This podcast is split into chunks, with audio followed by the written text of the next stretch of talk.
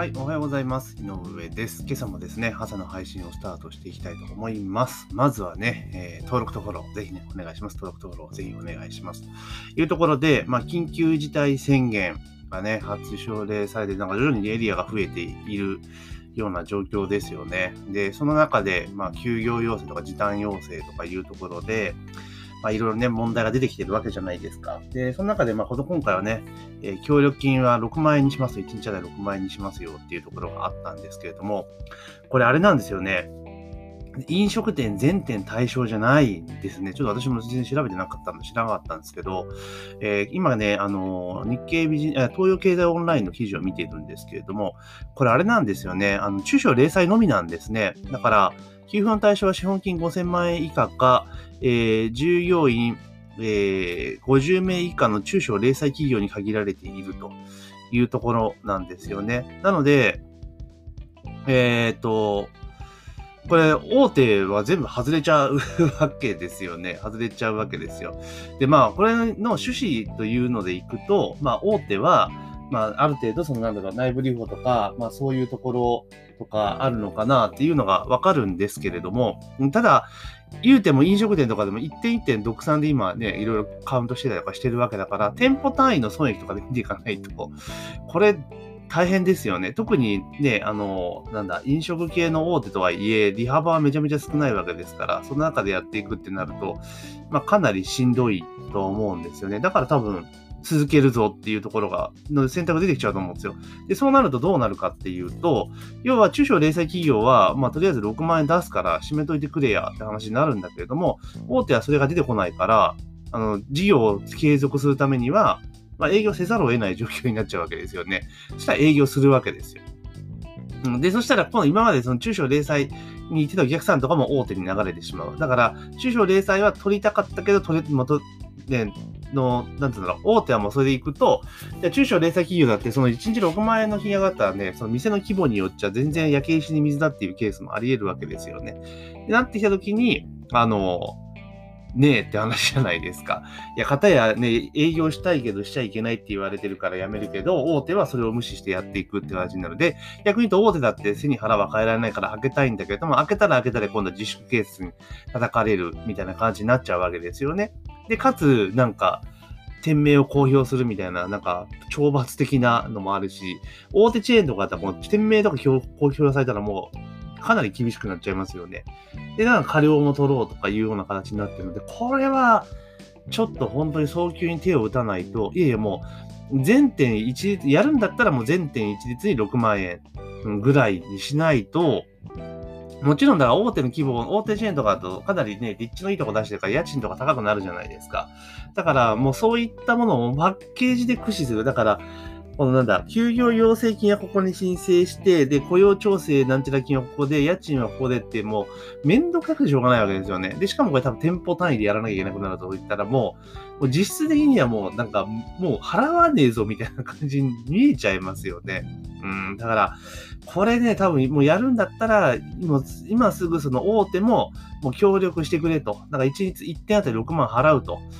いうの1日1点だったり6万も平等に払うぞで、ちょっとそれも額足らない部分に関しては申し訳ないけど、え、やってくれぐらいのテンションでいかないと、これで罰則とか入れてきたら、もうちょっと良くないですね。確実にダメですよね。これ、あの、なんつうんだろう。その、分断を招いてしまうっていう感じになりかねないですよね。良くない、え、施策だなっていうのはすごく感じますね。うん、これはまずい。やるなら一律でやる。でもやらないんだったら、その、全部はもうやらないと。いうふうにしないと、これまずいっすよね。で、結局年末ね、え、GoTo トラベル急遽止めたけど、感染者数減ってねえってことはもう GoTo トラベルは全然関係なかったってことですよね。もうその辺もやっぱり、その、なんつうの、ちゃんと評価しないと良くないですよね。でも、なんか政府も、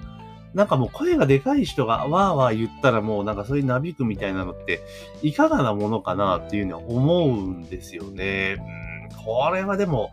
傾向的にはすごくまずい流れになっているとしか言えないですね。これは良くないなと非常に私は思ってしまいます。どうでしょう？皆さんどう思ってらっしゃるんでしょうね？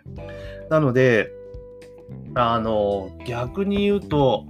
これどうなのかなというところはあるんですよね。ここの、こう、うん、だから、これでもこんな状況の中で罰則規定入れて、いや、大手には支援しないですよっていうのは、これ多分、あれですよね、憲法関連で多分訴訟を起こしたら多分絶対国負けちゃうやつですよね。違憲判決が出る系だと私は思うんですよね。うん。いや、だからその、一時的に公共の福祉に反するっていう体で、ね、取るんであれば、あの、やっぱ全点平等に、あの、最低限のことは支援するってことにしないと、あの、平等にはならないわけですよね。うん。だから資本主義ではない形になっちゃうわけです。もちろんだからね、こういう緊急事態だから、そういう制限っていうのはある意味許容されるべきである部分はあるんですが、それによって受けられる人、受けられない人って出てくるのはちょっと問題かなっていう気はするんですよね。やっぱ広く平等に権利を受け取るね、ところ、だって納税の義務は果たしてるわけじゃないですか。ね。で、やもするとね、その、大手とかって納税も結構しっかりしてるわけですよね。納税しっかりしていて。で、まあ、所得の再分配ということを考えればね、まあ、そういうのもわかるんだけれども、だけど、大手は大手で自分たちで普段頑張って納税してるにもかかわらず、いや、緊急事態で重症自分たちで頑張ってねっていうのは、ちょっとどうなのかなっていうのはありますよね。うん、だから今の政府の対応とか、まあ、政府の対応というか、そのかん、まあ、最終的に決断しない政治家が悪いですけれども、まあ、政府の対応というか、官僚が出してくるそのやつをその通してるっていうのはちょっと考えないと、こも本当日本の産業終わっちゃうし、外食産業自体がもう成り立たなくなっ、まあ、すでに成り立たないとは思うんですが、かなり厳しくなっちゃいますよね。これはちょっとね、早急にこれ打たないといけないし、逆に大手は大手で、その、やっぱり声を上げないとダメですよね。もう自民党入れねえぞ、選挙に、みたいな。まあ、かといって自民党入れないから、じゃあどこ入れるんだってまた困った問題であるんだけれども、だけどその、なんていうか、自民党って言い方するよりも、それぞれの選挙区の政治家を ある意味言った方がいいですよね。もうこんなんやったらもう入れねえぞ次、みたいな。落とすぞお前、みたいな感じにしていかないと、もう全然なんだろう、現状に合ってない施策になっていってしまうような気がしますよね。うん、これはね、ちょっと、あの、大手いじめも程がある。もちろん、だかもう飲食いじめ自体の今の流れが良くないと思うんですけど、結局飲食でそのクラスターが広がっているって言ってるけど、じゃあ飲食を止めた後、この2週間後に減るのかっていうところが重要ですよね。だから別にその、なんだろ、間違いは絶対あるので、あ間違いというかね、うまくね、あの、理解できなかったってことは絶対あるから、見間違いはあるわけなんですよ。その時その時でちゃんと認めるべきですよね。だから、年末に金、あの、GoTo トラベル止めましたと。え止めた結果、感染者数減ってませんっていうのは、もうちゃんと言うべきだと思いますね。これは施策として間違ってましたと。うん、言うのはちゃんと言わないと、だ言ったら、なん、間違っただ、間違ったって認めるんだ、みたいな感じのことをやっぱり言わないと国民納得しないですよね。で、次から次へと出してくる場当たり的にっていうのはやっぱ良くないですよね。で、多分これ政治家が腹決めていやいいんだけれども、でもその政治家が腹決めて言っちゃったとしても、そのね、その政策考えてるのって官僚さんなので、で、官僚って一回しくじったらもう出世から外れちゃうっていう、ね、そういう文化がきっとあるはずなので、だからもう失敗って認められないんですよね、基本。うん、ごめんなさいってできないんですよね。なんでかって言ったら、それをま取りまとめた人が、おそらく、それでごめんなさいしちゃったら、もうその人出世レースから降りちゃうわけじゃないですか。で、官僚機構って出世してなんぼの世界があるから、多分ね、わかんないけど、だからそんなルールになってるんですよ。だから、こうやってなんか失敗したとしてもご、ごめんなさいって言えないんですよね。うん。だこういうの、ますますこういうのが進んでいくと、だ本来それを政治が正していって、いや、これはちゃんと言わなきゃダメだろうっつって、政治家がちゃんと腹決めて言うっていう形で、まあ、官僚の立場を守りつつやるってことしてってあげないと、これ、いかんすよね。こんなのどんどん続いていっちゃうぞっていうところですよ。だからもう本当になんだろう。なんだ、野党も、もう盛りかけ桜とか言ってる場合じゃないわけですよね。ここどうするかってこと、真についてそこに時間をやると、で、その批判ばかりしないで対案出していて、それをじゃあ自民党と折り政府と折り合いつけて通していくとかしていかないと、いつまでやっても評価上がんないですよね。よくねえなと本当に思いますよ。うん、高いね、報酬を得てやっている割には、なんだかなっていうところがありますよね。うん。だからまあ、いかんせんそんな文句言っててもしょうがないので、これはもうね、基本的にはもう、その、これでね、だって罰則規定とかはね、やろうとしてるわけですから、罰則規定やるんだったら、この資本金とか従業員規模とかで、あの、ラインを引いちゃうの良くないです。やるんだったら全員でやらないと、うん、これ間違いなく後々問題になる案件だと思いますよね。あとあれですよね、その国会議員も国家賠償請求対象にしたらいいのになと思いますよね。あの、なんだろう。地方の組長さんとか、知事とか市長とかって、あれですよね、行政訴訟の対象になってますよね。国会議員とかもそういうの対象にしたらいいのになとか思いますよね。だから、なんだろう。あの、地方の場合は、その、なんだ、二大、二元代表制ですよね。大統領選みたいに近い形じゃないですか。だから、まあ、知事、市長とかっていうところ、組長さんのそういうのがあると思うんだけど、国会議員って議員内閣制なんだから、もう、あれですよね、国会議員とかは全員なんかその国会法の対象にしたらいいのにね、行政訴訟の対象にすればいいのにとか、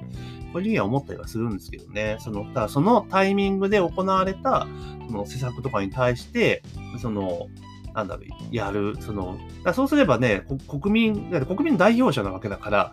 ね、そういうところもちゃんと考えていかないとちょっといかんのじゃないかなと、非常になんか、よろしくない方向、よろしくない方向に行っている。うん。まあ、弱者救済ってことは途中に大事でだけれども、かといって、その、単純に規模で見るのかっていうところですよね。うん。これはね、ちょっと考えなきゃいけないところかなと思いますけど、うん、だからもうね、変にね、そのね、支持率、支持率っていうのでメディアが煽るのも絶対良くないですよね。そういう煽るからこそ、なんか国会議員って辞めたら、ね、落ちたらただの人だから、みんななんか、そのなんか国民の方に、こうなんか、国民っていうかね、そ声の大きい人の方の施策に流されてしまう。だから場当たり的な対応になっちゃうから、もう解決がどんどん進まないって感じになるので、これはさすがにまずいと私は思います。だやるなら、な罰則規定とか入れるなら、そもそも罰則規定ダメだと思いますよ。ダメだけど、100歩入れるんだったら、対象になる飲食店は全店だけど、もうだ飲食店に限らず休業要請をするところはもう全部、うん、やらないとダメかなと思うし、この後必ず検証はしなきゃいけないですよね。だからそもそも、春に検証やったことに対して検証何も行われてないわけですよね。この辺は、後に問われても仕方がないことなんじゃないかなと、個人的には思います。なので、あの、今の、その、制度っていうのは良くないなというところがあるので、だから大手の人はもっと声を上げなきゃいけないと思います。うん。なので、まあ、営業続けていくっていうのも一個の選択肢だけれども、でも、で、そこら辺もちゃんとね、していかないといかんのかなというところがあります。まあ、とにかく今の政策自体は良くないと思うので、まあ、しっかりとね、え声を上げていただきたいなというふうに思いました。というところで今日はね、あの、給与要請に関してね、ちょっとこう、区別している部分があるので、そこはもうやめた方がいいんじゃないかと思いましたので、えー、こんな音声を取らせていただきました。ぜひね、番組の登録とフォローをね、忘れずにお願いしますね。番組の登録とフォローをぜひお願いします。というところで、本日の朝の配信は以上とさせていただきます。今日も一日頑張っていきましょう。